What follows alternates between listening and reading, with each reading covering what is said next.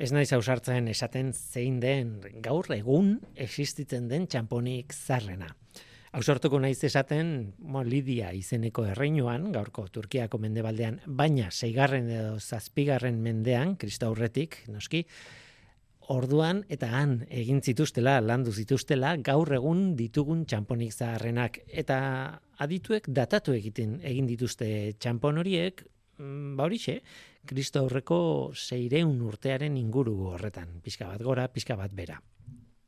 Hala esaten dute, hala esaten dute e, alegia kontserbatu diren txamponik zaharrenak ordukoak direla, hala esaten dute gaurko adituek, eta hala idatzi zuen heterodoto historialari greziar klasikoak. Ah, heterodotoak idatzi zuena izan zen, lidiarrek erabili zituztela lehen aldiz metal, metal preziatu ez egindako txamponak, urrez eta jarrez adibidez, bai eta metal preziatuen aleazio ez egindakoak ere. Elektra izeneko aliazioaz gainera. Hain zuzen ere, elektra urrea eta zilarra nahaztuta lortzen den aleazio bat da. Eta galdera simple hau egiten baduzu, zeinik asmatu zuen dirua, zeinik asmatu zuen dirua, eta erantzun simple bat behar baldin baduzu behintzat, erantzun hori lidiarrak izan zirela da. Mm, heterodotok eta gure aditu nagusiek hala uste dute. Tira, txamponak eta dirua. Txamponak eta dirua lotuta daude, azken batean txamponak diruaren osagaiak dira, ez? Hago txaskok diote desagertu egingo direla? Hm, nik ez dakit. Agian bai, agian ez, agian bildumetan eta musetan besterik ez dira geratuko, bueno, auskalo, nik ez daukat ez esateko horri buruz egia esan ez dakit. Baina oraingoz ez dira esagertu eta oraindik ere lotuta daude, hain desiragarria eta aldi berean hain zikina iruditzen zaigun kontzeptu horri, ez? Diruari. Dirua onena eta okerrena, ez? Dirua. Kontua da txamponen atzean badela matematika, bada metalurgia ere, bada kimika eta zintziarekin lotutako beste esparru batzuk ere badaude txamponen atzean edo txamponei lotuta. Tira, orduan zergatik ez? Egin dezagun saio berezi bat txamponei buruz hitz egiteko, Ez dirua goraipatzeko asmotan, eh? ez da kontrakoa ere. Nire asmoa ez da diruaren balorazio bat egitea edo kapitalismoarena edo dena delakoa. Ez, hori ireki nahi ez dudan ate bat da. Saio hau ez da horretarako. Txamponei buruz hitz egingo dugu ordea. Guazen txamponen zientzia mm, aipatzera. Txamponen zientziak zint, guazen ordea txamponen zientzian muturra sartzera ongietorri norteko, txoin, egon, egon, egon, pixkat, ez utzia zue kontu bat esaten. Irratsaio honetan musikare izango da, beti bezala, irratsaio bat da, nola ez. Eta txamponei lotuta ez, baina diruari lotutako kantak jar daitezke. Eta horrelakoetan, diruari lotutakoen artean, badakizue, komunikabidetan, irratian eta telebistan, erreportaje batean eta bestean, gehien, gehien, gehien erabiltzen den kanta normalean izaten da Pink Floyden Money abestia.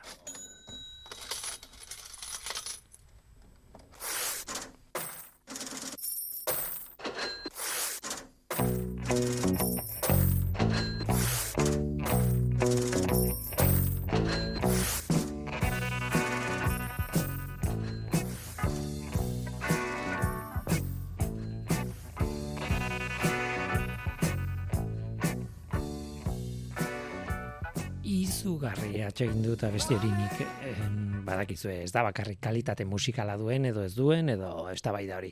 Gainera nera bezagorotik buruan zizelkatuta geratu zaizkizuen musika horietako bada niretzat. Ba, bueno, kontua da oso tipikoa dela. Pink Floyden kanta hau, bueno, diru kontua gaipatzeko beti jartzen dute, ez? Gehiegi, dagoeneko topiko bat bihurtu da, ez? Eta horregatik, nire buruarekin ba, borroka pixka bat egin dut, eta erabaki dut naiz eta asko atsegin beste nonbaitetik jotzea musikari dagokionean. Mm, kanta asko daude. E, egia esan, diruarekin zerikusia dutenak edo diruari lotuta edo eta zein hartuko dut nik oraingoan? Ba, bueltak eman dizkiot eta bueno, nera bezarora joan partez nire aurtzarora joango naiz. Baita ere oso barruan daukadan abesti baten bila.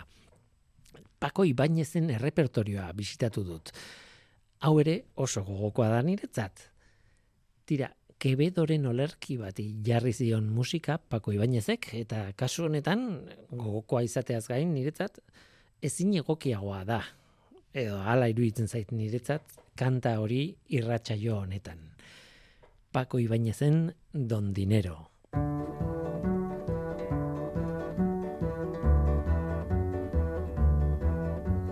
Madre, yo al loro me humillo, eres mi amante y mi amado, pues de puro enamorado, de continuo anda amarillo, que pues doblo no sencillo, hace todo cuanto quiero.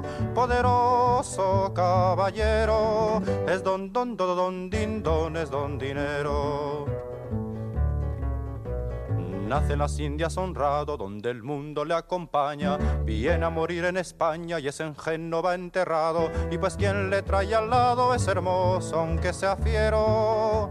Poderoso caballero, es don, don, don, don, din, don, es don dinero. Es galán y es como un oro, tiene quebrado el color.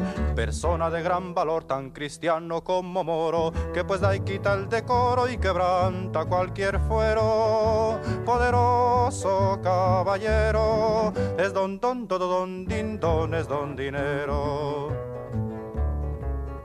son sus padres principales y es de nobles descendiente, porque en las venas de Oriente toda la sangre son reales, y pues es quien hace iguales al duque y al ganadero. Poderoso caballero, es don don don don din don es don dinero por importar en los tratos y dar tan buenos consejos. En las casas de los viejos gatos le guardan de gatos y pues él rompe recatos y ablanda al juez más severo. Poderoso caballero, es don don don don din don es don dinero. Nunca vida más ingratas a su gusto y afición, que a las caras de un doblón hacen sus caras baratas y pues hacen las bravatas desde una bolsa de cuero. Poderoso caballero, es don don don don din don es don dinero, es don don don don din don es don dinero, es don don don don din don es don dinero, es don don don don din don. Orain bai, orain bai. Ongi etorri norteko ferrokarrilera. Euskadi Erratian, norteko ferrokarrila.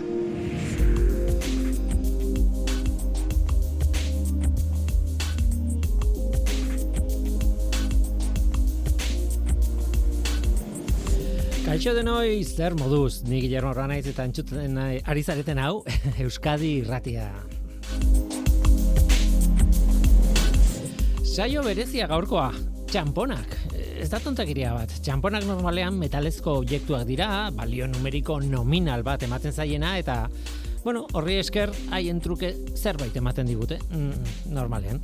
Diruaren oinarria, diruaren forma zarrena behar bada, naiz eta diruaren definizio zehatza zein den, ez dakidan, ez nago ziur.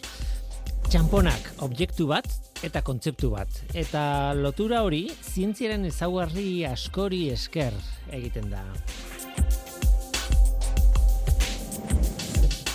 Nolako materialak erabili behar dira txamponak egiteko?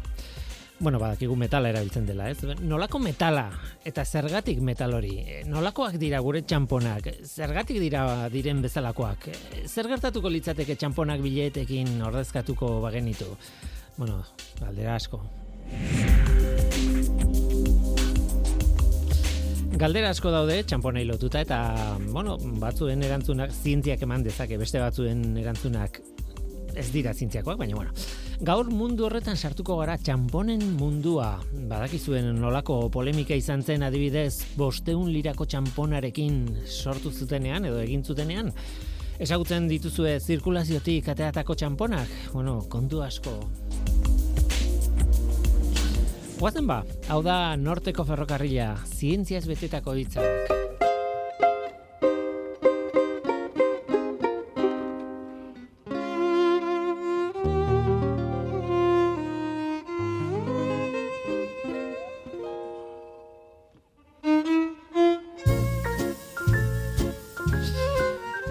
Amagos mila euroko Rolls Royce bat, merkea da.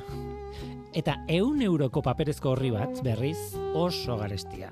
Kasu honetan, nik ezin dut merkea den hori ordaindu, amaus mila euroko rolorri bat. Baina garestia dena, bai, eun euroko paperezko horri bat eros dezaket. Eta merkatuak nahi duen esango dugu, baina noski, ez dut ez bata ez bestea erosiko. Nola nahi ere, arazo hori esautzen ez ditudan jatetxeetan ere azaltzen zait sarreran, eh, bueno, leiotik barrurantz begiratu eta nere buruari galdetzen diot. Ze jatetze hau nolako jatetxea da? Garestia, merkea, nolakoa da? Zerbitzatzen dutenaren arabera eta kobratzen dutenaren arabera, noski. Arazo hori konpontzeko nik proposamen badokat. Azeituna bat erabiliko dugu erreferentzia bezala. Azeituna bakarra, alegia jatetxearen izena eta janari motaren ondoan, hor eh, letreroan bertan, esan diezatela beti zenbat kobratzen duten azeituna bakoitzeko. Horrek esango dit zenbateraino den garesti edo merke jatetxea. Bueno, behintzat, azeitunak zerbitzatzen dituzten jatetxetan.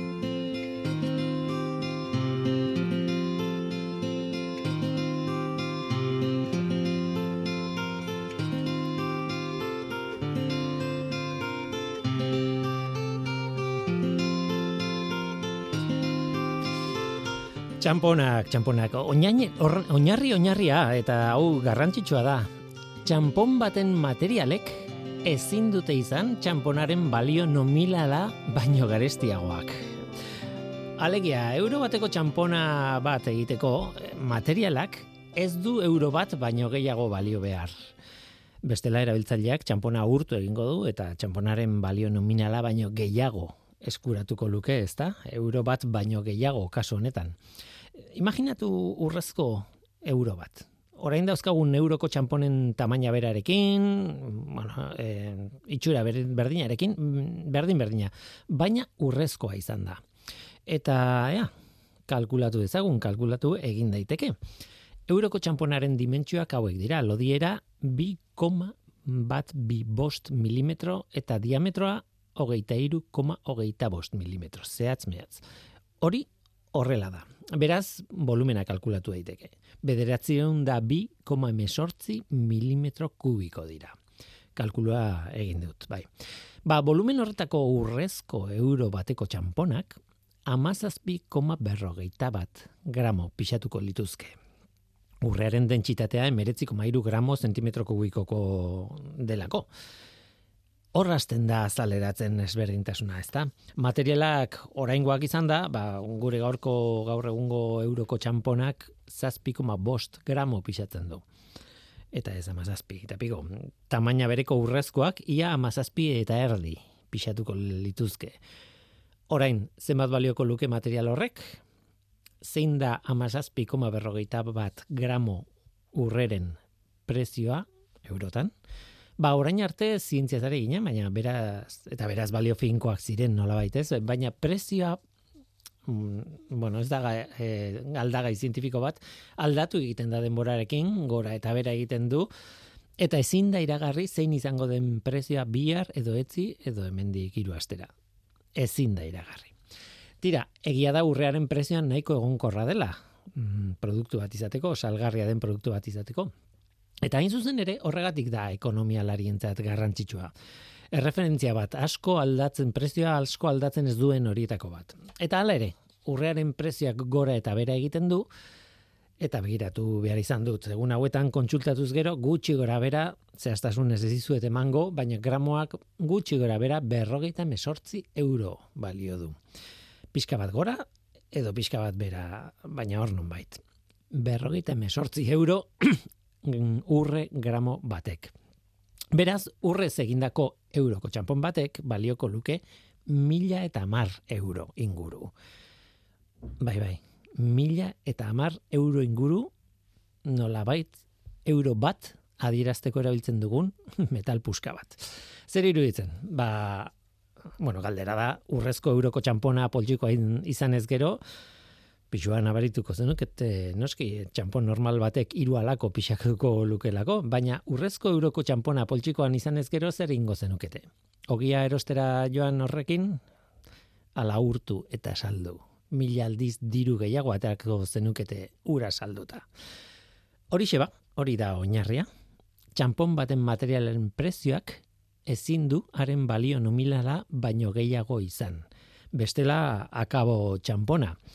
E, horregatik, balio txikiko txamponak, zentimoak eta la, txikiak dira, bestela materialak segituan gainditzen du, ez, e, balio nominal horren balioa, ba, e, prezioa. Tira, gainera, buelta eman ideia horri, eta erantzun galderari, zer material erabili behar da orduan euroko txampona egiteko?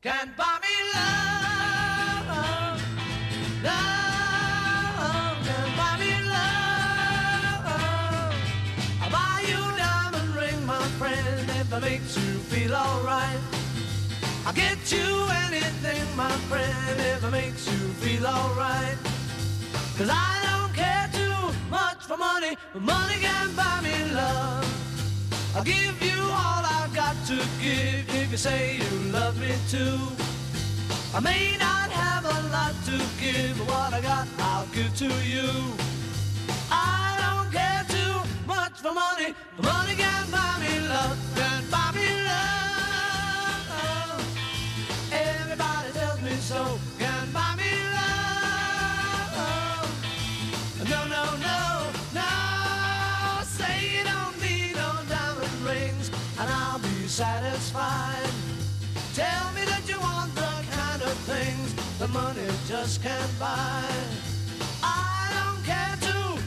For money. Money can buy me love.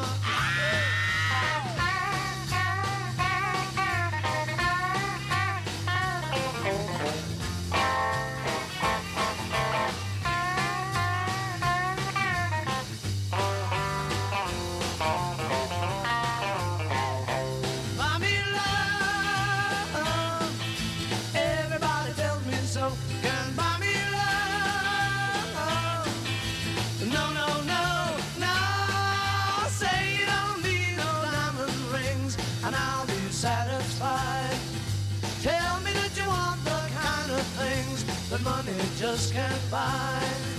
I don't care too much for money. Money can buy me love. Buy me love. Love.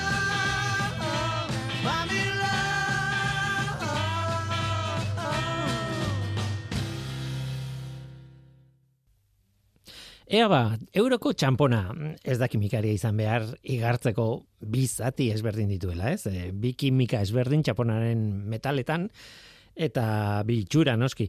Barruko aldea zilar kolorekoa da, kanpokoa berriz nolabait urrearena edo brontzearen kolorekoa edo horrelako zerbait. Begibistakoa da, nola nahi ere, kontua ez da simplea, bi zati bai, bi itxura bai, baina ez dira bi material huts. Ea, azaldu dezagun. Barruko aldeak hiru geruza osatuta dago. Egia da azkenean bi metalen kombinazioak direla, nikela eta kobrea. E, geruza bat nikel utxezkoa da, baina beste biak kupronikela da. E, alegia, bi metal horiekin elkarrekin osatzen dituzten aleazioak. Geruza bakoitzean proporzio ezberdin batean dago. Eta orduan kupronikel ezberdinak ditu. E, geruza bakoitzak kanpoko zatia, txamponaren kanpoko eraztun hori, ba aldiz, bai, material bakarra da, baina hiru osagaietako material bat. Nikela eta letoiaren arteko aleazio bat delako, eta letoia bera ere aleazio bat da. Kobre eta zink metalekin egindako aleazio bat. Tira, azkenean euroko txamponak nikel eta kobre asko ditu. Eta, o, kantitate hundian dauka proportzioan. Eta zink pixka bat. Egia da azkenean metal askoren izenak aipatu ditu dela eta bueno, izenen zerrendak airea eramaten dituela, ez berdin zaigu, nikela den, zink den, e, zer den. Baina izen horien atzean ere begiratu ezakegu ea zer dagoen. Eta hain zuzen ere bi kontu aipatu nahi ditut. Batetik kezka bat. Aipatu ditugun metaletako bat arazo iturria izan da edo da, izan izan daiteke. Nikela. Nikelak alergia arazoak ematen eman ditzake edo ematen ditu eta euroaren lehen urtetan egindako ikerreta batzuek astartu zuten txamponek zenbateraino askatzen zuten nikela eskuan eukitzen genuen genituenean eta bar eta zenbaterainoko alergiak eragin ditzaketen azalean. Kontuan hartu behar da, ba, txamponak eskuan luze izateko pentsatuta egon behar dutela, ez da bakarrik ze pixua duten, ze balio duten, ze ma balio materialak, baita ere pentsatu behar da eskuan izango ditugula ustez denbora desente. Eskuan, azalean, azken batean, gantzak daude, eta metalarkin kontaktuan, bueno, erreakzio kimikoak hasten dira gertatzen hor, eta azkenean nikel hori askatu egin daiteke txamponetik. Eta bertako ikerketa, garai hartako ikerketek esan zuten nikel gehiegi askatzen zutela e, txamponek ez da arazo izugarri larria, ez da asko asko ematen den zerbait, baina kezka hortzegoen. Eta pentsat, hasieran pentsatu zutena baino nikel gehiago askatzen dituz dute. Eta arazo edo kezka hau orokorra da txamponen esparruan, ez da euroek bakarrik duten arazo bat, nikela oso ohikoa da munduko txampon gehienetan. Ez guztietan, Ego Amerikan adibidez, Bolivian, Brasilen eta Kostarrikan ez dute nikelik erabiltzen txamponetan, um, bitxia, ez da? Erresuma batuan, adibidez, 2008an, atea zituzten txampon berri batzuk, aurreko txamponai, baino nikel gutxiago zituzten, zuten e, txampon batzuk, askoz gutxiago gainera, eta hala ere, arazoa azaldu egintzen. Ze gertatu zen? Bueno, ba, naiz eta nikel gutxi izan, zeukaten nikel hori txamponaren azalean, kanpoaldean zegoen kontzentratuta, eta dermatitis arazoak eman zituzten. Azkenean, mundu osoko arazoa da txamponetan nikelarena eta alergiarena. Euroen lehenengo urtetan, 2000 batean, 2000 bien gogoratzen. Tira ba, asko hitz egin zuten kontu buruz. Aditu batzuek zalantzan jarri zuten arazo bat izango zenik, baina urteak aurrera joan eta baiestatu egin da ba, alergia kasuak izan direla eta ez diala oso oso puntualak, ez dia gutxi. Eskuetako azalaren alergien euneko bia gutxi grabera, txamponak manipulatzeren ondorio izan da. E, kontuan hartu nikela beste eguneroko metal askoren askotan ere izaten dela bitxietan eta eta barretan, ez? Metalizko objektu asko erabiltzen ditugu eta tartean nikela ere egoten dela. Ez da txamponen arazo gutxa, baina tira. Bigarren kontu bat, neurri batean aurrekoarekin duzter ikusia, baina alderantzizko efektua da. Euroko txamponek kobrea dute beste txampon asko bezala munduan eta bueno, kobreak mikrobioen kontrako efektua du. Antimikrobianoak dira. Nola bait. Hain zuzen ere, esan egiten zuten bileteetan kontrakoa gertatzen dela. Eta ondorioz, bileteek askoz mikrobio gehiago transmititzen dituztela txamponek baino. Eta hori, efektu hori, interesgarria da biletetan bestain bat kontu ere egoten dira, ez? Beti intzun dugu. Zenbat kokaina dagoen pilatuta, ez? Bileteetan. Baina tira, horri buruz eh, ez naizari momentu honetan, baina mikrobioi buruz bai eta txamponeken konparaketa ba holakoa da. Txamponek askoz mikrobio gutxiago izaten dituzte bileteek baino. Tira, eh, Honi buruz azkeneko gauza bat, euro bateko txamponek, nolabait esateko zilar itxura dute erdialdean eta urre itxura kanpoko eraztunean. Naiz eta ez duten ez urrerik ez zilarrik ere, ez? Kolorea zain naiz. Ba, bi euroko txamponetan nain zuzen ere osagaiak berdinak dira, baina alderantziz antolatuta daude. Bueno, begi bista santzematen zaio horri ez, badakigu, ikusi egiten dugu ez, baina badaz bada, esan egin behar nuen aleazio berberak dira, metal berberak dira, baina kontrako aldeetan jarrita. Eta txamponaren tamaina nola ez aldatuta.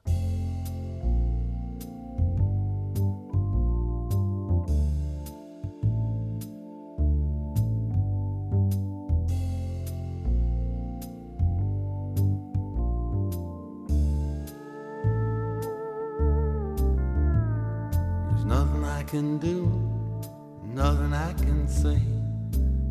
You do what you want to, go your own sweet way.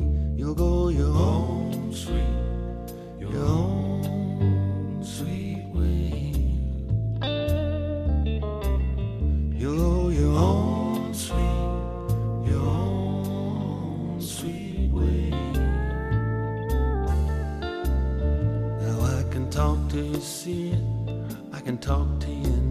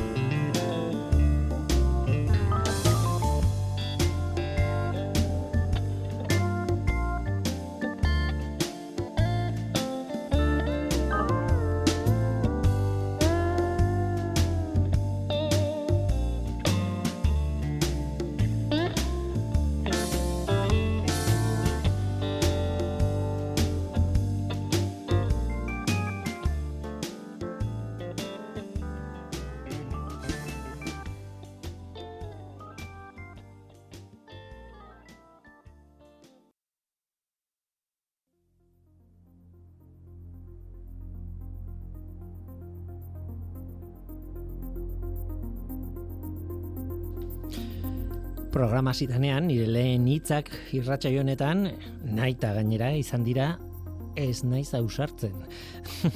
Hala ere, orain une batez ausartuko naiz. Ausartuko naiz zertan? Bueno, nire eremutik kanpo dagoen zerbait aipatu nahi dut. Zientziatik kanpo dagoen ideia bat. Mm, baina interesgarria iruditu zait. Gaurko saioa txamponei buruzkoa da eta badakizue, euroen kasuan euro bateko eta biko txamponak ditugula, eta noski diru kantitate txikiagokoak ere baditugu sentimokoak. Nolabait esateko, gure bileterik txikiena bost eurokoa da. Baina, baina, herrialde batzuet nagintariek, Austrian eta Italian eta ez dakit beste batzuk eh, batu diren, eskatu izan dute, behin baino gehiagotan gainera, euro bateko eta e, bi euroko bileteak ere egiteko.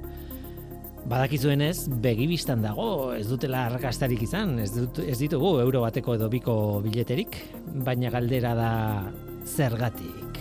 Eta hausartuko naiz, arrazoi pare bat ematen.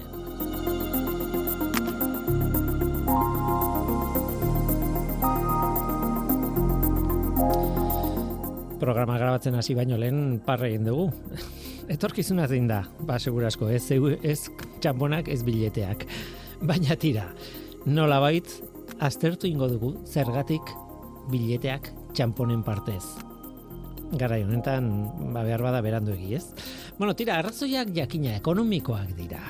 Nola nahi ere adituak ere ez daude ados, eta ez dakite oso ondo zer gertatuko litzateke euro bateko bileteak egingo bagenituen. Ustez, inflazioa kontrolatzeko helburua izango luke neurri horrek eta bileteen aldekoek bi arrazoi ematen dituzte horretarako.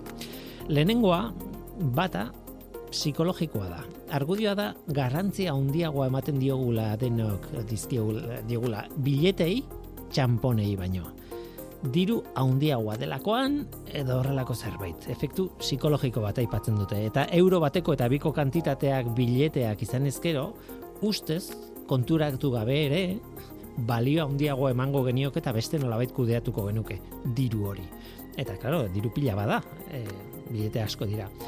Ulertzen dut argudioa eta hala kontatze dizuet, baina hala ere ez naiz valorazio bat emateko gauza, baina tira. Hori diote. Bigarren arrazoia hobeto ulertzen dut. Dibisak aldatzearen kontua da. Gaur egun dibisak aldatu daitezke, eh, dolarretan aldatu edo liberatan aldatu eta beste txampon batean aldatu, soilik bileteak erabilita. Txamponak ez dira onartzen badakizu, eh? bidaia bat egin duzuenean da aldatu duzuenean, gero ez dago modurik gelditzen zaizkizun txamponak eurotan konbertitzeko. Ez? Beraz adibidez dolarrak aldatzen ditugunean erabilditzak egun txikienak, bile, aldaketa gai txikiena, bost euroko bileteak dira. Bost dolar eta erdi da gutxi gora bera orain dagoen aldaketan, bost euroko bilete bat. Estatu batuetan aldiz, dolar bateko bilet, bileteak badaude, asko gainera, asko erabiltzen dituzte. Aldatu dezaketen kopuru txikiena beraz, dolar bat da, 0, bederatzi euro dira gutxi gara bera.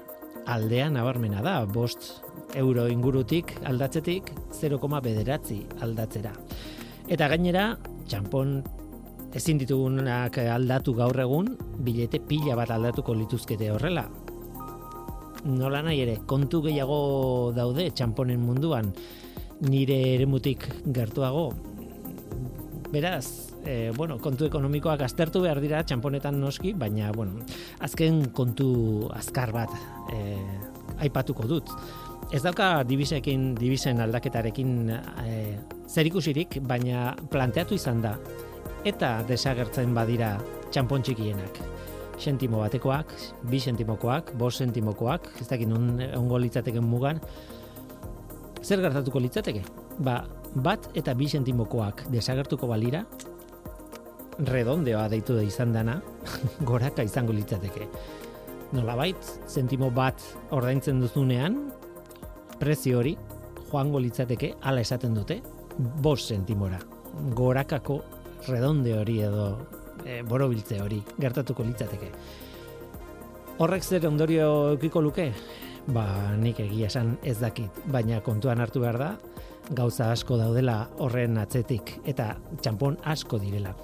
Beste iritzi bat ere irakurri dut, eta aipatzen duena ingurumenaren kontua, eta da, txampon txiki txiki horiek fabrikatzeko ba, energia material asko erabiltzen dugula eta behar bada kendu beharko lirateke. Orduan kontrajarriak dauden iritzi asko daude, sentimoen txamponak kentzearen alde eta kontra. Tira, nik ez dakit zer esan. Nik ez dakit zenbateainoko arazoa den eta ezin dut ikusi zein izango diren ondorioak. Baina tira, behintzat planteamenduak hor daude. Tira, kontu ekonomikoa galde batera utziko ditut ja. Eta guazen aurrera, gaur norteko ferrokarrilean txamponak, baina aldela zientziarekin lotuta. Zientzia.eus Zientziari buruzko albisteak Audioak, bideoak, agenda, argazkiak Milaka eduki gune bakar batean Elujarren zientzia ataria zure eskura Entzun, irakurri, ikusi eta ikasi.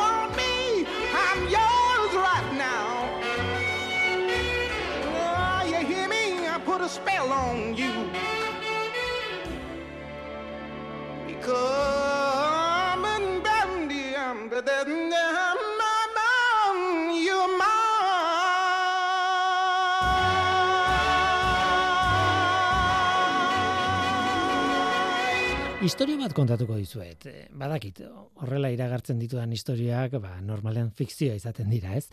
Eh, Gezurra izaten dira, baina gaurkoa ez, benetan gertatu zen duela ez asko gainera, Italian, bueno, duela ez asko, zuek epaituko duzue. Italian, tira, historio bat kontatu behar dizuet.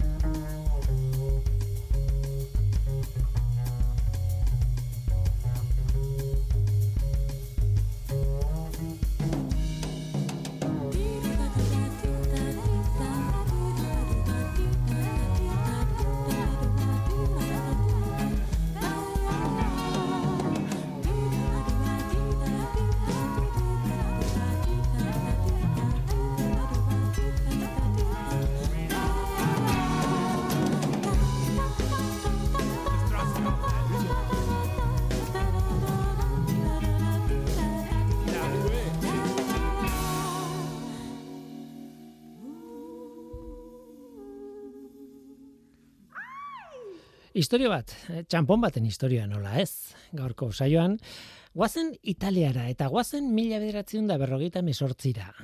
Amairu urte dira, bigarren mundu gerra bukatu dela. Eta Italiako egoera, bueno, desente hobetu da. Marshall Plan ospetsuaren ondorioz, bueno, kanpoko laguntza jaso zuen noski Italiak, Baina ez hori bakarrik, Italia bera hobeto dago eta nolabait buelta eman dio ba, gerra osteko egoerari, egoera latz horri ez, neurrian deba, haundi batean bintzat. Europako ekonomia erkidegoan sartu eginda. Edo ez, hobeto esan da, ekonomia, Europako ekonomia erkidegoaren fundatzailetako bada. Eta ez da gutxi hori. Simbolikoki gainera hitzarmena Erroman bertan sinatu duten mila bederatzen da berrogeita mazazpian eta gure historiaren urtean sartu zen indarrean urrengo urtean mila bederatzen eta berrogeita amazortzian. Testu inguru horretan, Italiako altxorrak txampon berezi bat emititu zuen. Bosteun lirako zilarrezko txampona.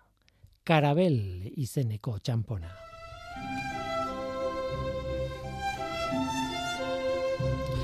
Karabel txampon berezia izango zen zilarrezkoa zelako, baina ez hori horregatik bakarrik. Gainera, askotan egiten den bezala, grabatutako irudietan omenaldi bat egin behartuten.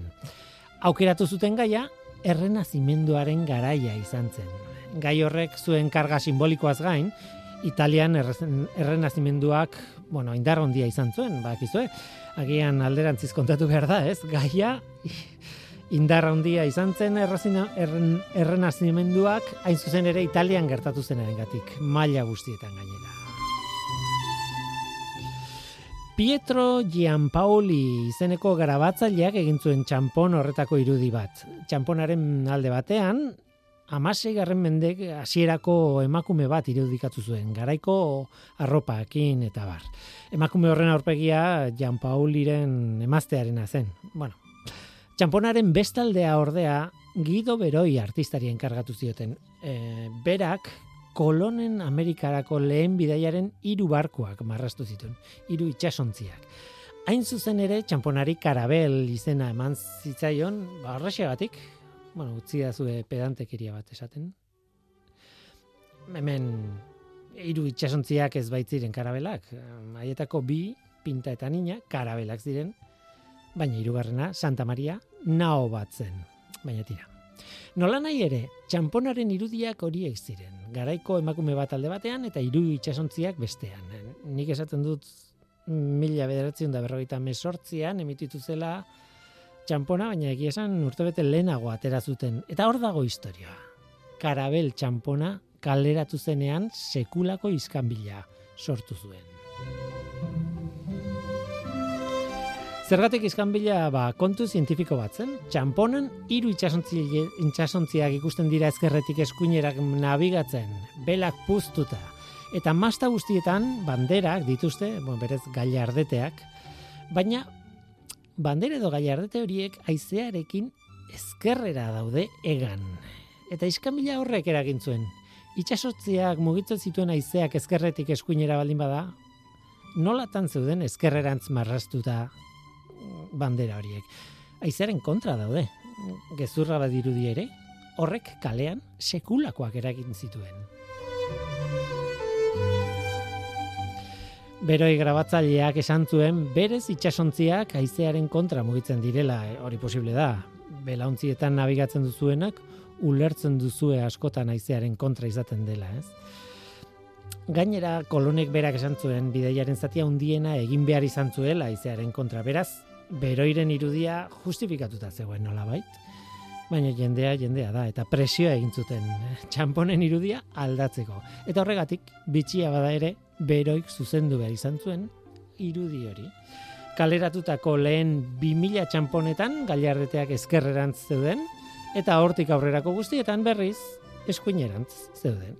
Eta badakizue zer gertatzen den txampon baten diseinua zuzendu egiten denean, ezta? Hasierako txamponak, jatorrizkoak izugarri garestiak dira gaur egun. Bilduma bereizitako txamponak dira, eta bueno, hori bai, zuzendutakoak ere garestiak izan gabe, prezio ezberdinak izaten dituzte urte egin diren urteen arabera. Hori ere ohikoa da, baina deigarri egiten zait.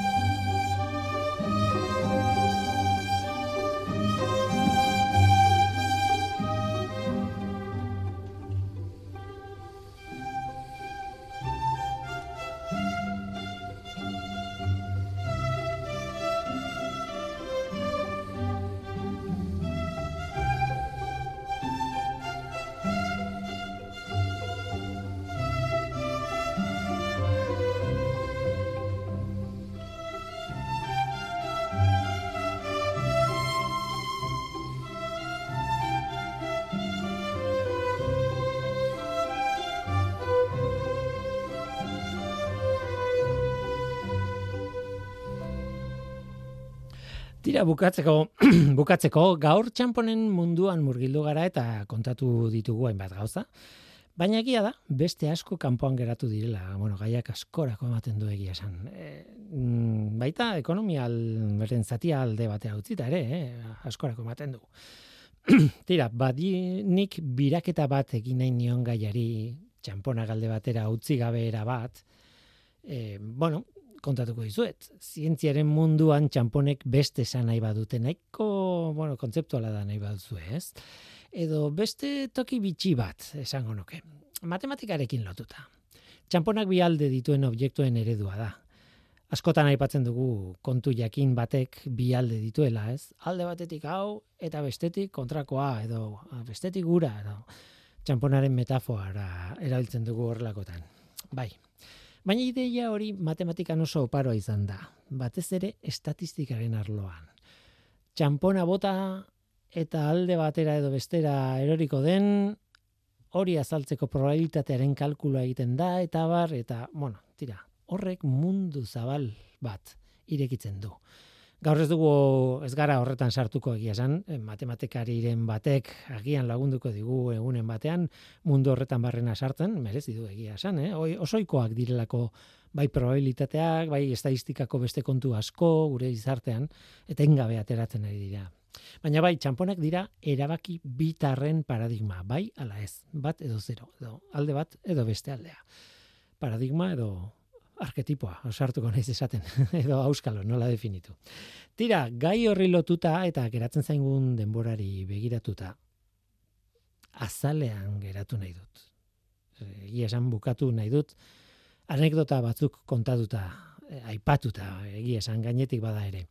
Hiru kontu labur izango dira eta egia esan numismatikodigital.com web aipatzen zituztelako kontatzen dizuet. Ez dut ikusi benetan zenbateaino egia diren edo ez, baina ustez hala izan ziren. Historian hiru erabaki handi txanpon bat airera botata hartu zirenak.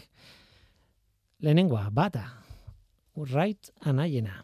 Mila bederatzen da iruan, egin lehen egaldi ospetsu gura, nolabait lehen egaldi kontrolatua behintzat, egazkin batean, airea baino pixuagoa den makina batean, alegia. Oliver Wright eta Wilbur Wright elkartu ziren erabakitzeko zein izango zen pilotua. Txampona bota eta Wilbur Wrighti egokitu zitzaion. Lehen hegaldi hartako pilotua izatea. Historiako une bat, txampona batek erabakita, edo txampona botata erabakita. Esan. Bigarrena ez dut hainbeste gogoko. ez zait iruditzen hain garrantzitsua, baina tira hor dago. Mila bederatzen da irurogeita sortziko futboleko Eurokopan Italian. Italiak jokatzen zuen Sovietar batasunaren aurka, finalean, zea, le, Eurokopa bera zegoen jokoan, eta dirudienez garai hartan etzen luzapenik egiten.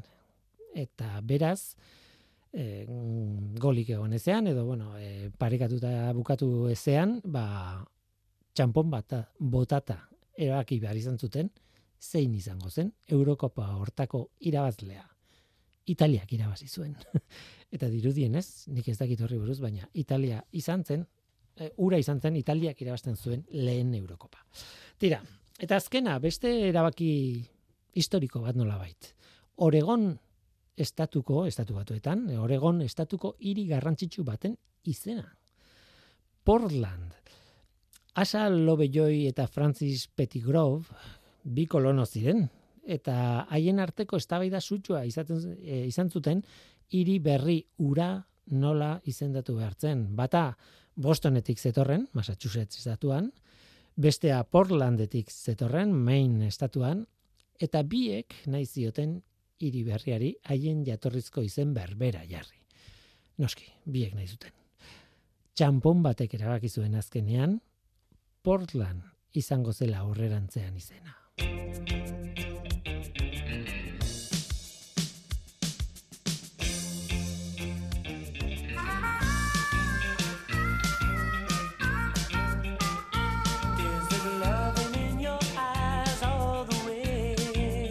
Tira eta onaino gaurkoa, gaur txamponi buruzko saioa izan dugu, bitxia. Eskerrik asko zuri entzuteagatik, gure entzule txit goren horri. Badakizu, gu hemen gaude. Norteko abildua eitb.eus. Gaur teknikaria Mikel Olazabal izan da eta mikroren aurrean ni Guillermo Roa, eluia zientzia taldearen izenean. Datorren astean gehiago, hori izan. Uh.